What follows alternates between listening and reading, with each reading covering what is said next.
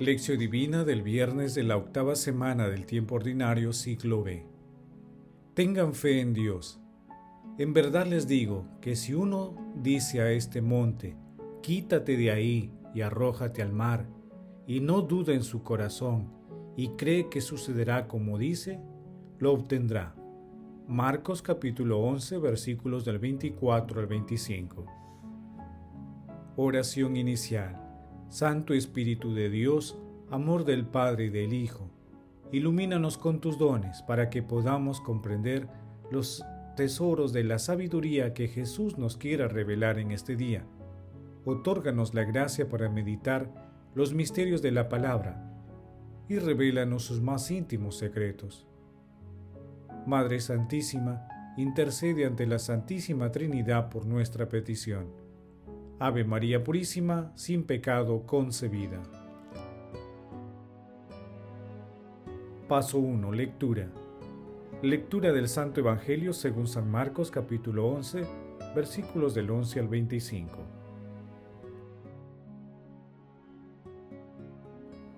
En aquel tiempo entró Jesús en Jerusalén y se dirigió al templo, y después de observar todo a su alrededor, como ya era tarde, salió con los doce hacia Betania.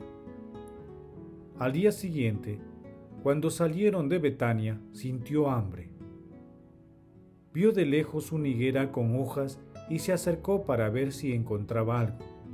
Al llegar, no encontró más que hojas, porque no era tiempo de higos. Entonces le dijo, que nadie coma de tu fruto nunca jamás. Los discípulos lo oyeron Llegaron a Jerusalén y entrando en el templo, empezó a expulsar a los que vendían y compraban en el templo, volcando las mesas de los cambistas y los puestos de los que vendían palomas, y no permitía a nadie transportar objetos por el templo, y les enseñaba diciendo, ¿no está escrito, mi casa se llamará casa de oración para todos los pueblos? Ustedes en cambio la han convertido en cueva de ladrones. Se enteraron los sumos sacerdotes y los escribas, y como le tenían miedo, porque todo el mundo estaba maravillado de su enseñanza, buscaban una manera de acabar con él, y cuando atardeció, salieron de la ciudad. A la mañana siguiente, al pasar, vieron liguera seca de raíz. Pedro se acordó y dijo a Jesús, Maestro, mira, la amiguera que maldejiste se ha secado. Jesús contestó, tengan fe en Dios. En verdad les digo que si uno dice a este monte, quítate de ahí y arrójate al mar, y no duda en su corazón y cree que sucederá como dice, lo obtendrá. Por eso les digo, cualquier cosa que pidan en la oración, crean que ya la han recibido y la obtendrán. Y cuando se pongan de pie para orar, si tienen algo en contra de alguien, perdónenlo, para que también nuestro Padre que está en los cielos perdone sus culpas. Palabra del Señor, gloria a ti Señor Jesús. El pasaje evangélico de hoy integrado por los siguientes textos. El primero, Jesús maldice a la higuera, que también se encuentran en Mateo capítulo 21, versículo 18. El segundo, Jesús purifica el templo, ubicado también en Mateo capítulo 21, versículos del 12 al 17. En Lucas capítulo 18, versículos del 45 y 48. Y en Juan capítulo 2, versículos del 13 al 16. Y el tercero, la higuera seca, que se encuentra también en Mateo capítulo 21, versículos del 20 al 22. Hoy observamos dos gestos proféticos de Jesús, la maldición de la higuera y la expulsión de los vendedores y campistas del templo. Según la tradición bíblica, la higuera simboliza al pueblo de Dios. Al llegar a Jerusalén, Jesús se encuentra en una ciudad que no produce frutos espirituales, y una ciudad así está condenada a la esterilidad. Esta característica se extiende al templo que ha perdido su identidad como centro de oración.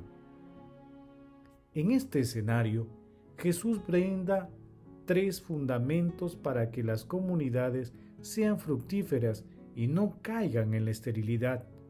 Una fe total, sin reservas, una oración confiada y el perdón sin límites que favorece la fraternidad. Con la expresión, tengan fe en Dios, Jesús nos enseña a adentrarnos en lo más profundo de nosotros mismos, al centro de nuestro corazón, y desde allí nos impulsa a tener plena confianza en Él y en Dios Padre. Como manifiesta el Padre Roberto Padrós, el alma que vive de la fe, fascinada por la presencia del amor de Dios, ya no desea percibir en lo venidero nada en ningún lugar, más que aquel a quien habita dentro, allá en las profundidades del alma. Paso 2. Meditación. Queridos hermanos, ¿cuál es el mensaje que Jesús nos transmite a través de su palabra? Nuestro Señor Jesucristo quiere para nosotros una vida copiosa, llena de fe, capaz de hacer fructífera una vida cristiana pálida y apagada. Para ello, necesitamos estar unidos a Él, lo cual nos lo recuerda en Juan capítulo 15, versículo 5. El que permanece unido a mí, como yo estoy unido a Él, produce mucho fruto, porque sin mí no pueden hacer nada. Evitemos la estacionalidad de la higuera. El momento presente es un llamado a defender la vida, la familia, a los desplazados y oprimidos, de manera permanente, con valentía y convicción. Frente a este maravilloso pasaje evangélico, tratemos de responder. ¿Reconocemos que debemos buscar siempre la gracia divina de nuestro Señor Jesucristo? ¿De qué tamaño es nuestra fe? ¿Somos capaces de perdonar a quienes nos ofenden?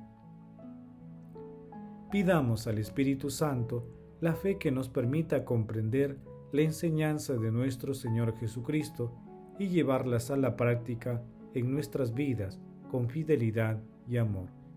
Jesús nos ama. Paso 3. Oración.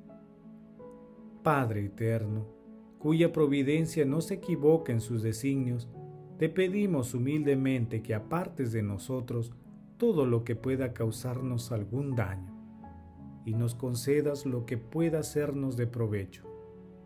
Amado Jesús, autor de la vida, tú que eres la vida misma, otorga el beneficio de la vida eterna a todos los difuntos de todo tiempo y lugar Muestra, Señor, tu amor y misericordia con ellos y para con la humanidad.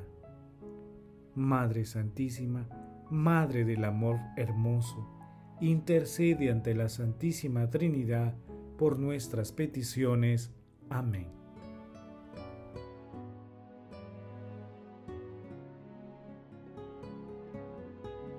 Paso 4. Contemplación y acción contemplemos a nuestro Señor Jesucristo con un escrito de Agustín Willeran. ¿Jesús es duro o tierno?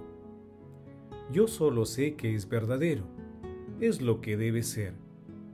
Su actitud está dominada por un sentimiento que constituye el fondo de su ser y de su vida. Al mismo tiempo, es la razón de su venida aquí abajo quiere la gloria de su Padre. Esta gloria se ve ultrajada en este templo de Jerusalén, que es en Tierra Santa la casa de Dios por excelencia. Dios entra en el templo de Dios. La verdadera luz ilumina estos muros. Seres de un día que no le dedican ni un pensamiento ni una mirada. Están todos abocados a la nada, hablan, ven, se engañan mutuamente como en el mercado. El espantoso contraste le hiere el corazón, vacía todo su ser, arma sus manos. De ahí resulta una fuerza física y moral al mismo tiempo. un movimiento pleno de todo el ser que es irresistible. Frente a él, todas estas personas que viven únicamente en la superficie de sí mismas se sienten aterrorizadas, destrozadas, literalmente destrozadas, trituradas, expulsadas, tanto ellas como sus mercancías del templo o volcadas por tierra. El Hijo de Dios quita del templo todo lo que no está en su sitio. Quita de las almas las tinieblas que hacen de pantalla a la luz. Restituye a su Padre lo que los hombres le sustraen, su casa y su honor en esta casa. No se condena a los hombres, sino que se les ilumina. Se ven sorprendidos por recibir la luz. Se sacrifican intereses inferiores y pasajeros en pos del interés superior de Dios y en pos del verdadero interés de los hombres, que se confunde con el de Dios. Jesús no vacila, no retrocede, ni ante este sacrificio, ni ante las resistencias que prevé, ni ante las consecuencias que tendrá para él o para aquellos a los que ilumina. Se percibe de inmediato que para él cuenta una sola cosa, la gloria divina, la manifestación de un ser que está por encima de todo y que como tal debe ser tratado. Jesús no ve más que esto y compromete con todo su ser en esta obra que es la suya.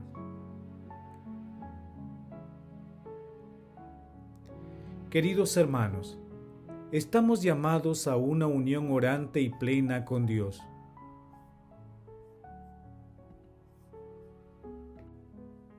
Queridos hermanos, estamos llamados a una unión orante y plena con Dios, que el Espíritu Santo nos impulsa a vivir creando relaciones fraternas, perdonando a quienes nos ofenden y proclamando el Evangelio para acercar a nuestros hermanos que se han alejado de Dios. Glorifiquemos a la Santísima Trinidad con nuestras vidas.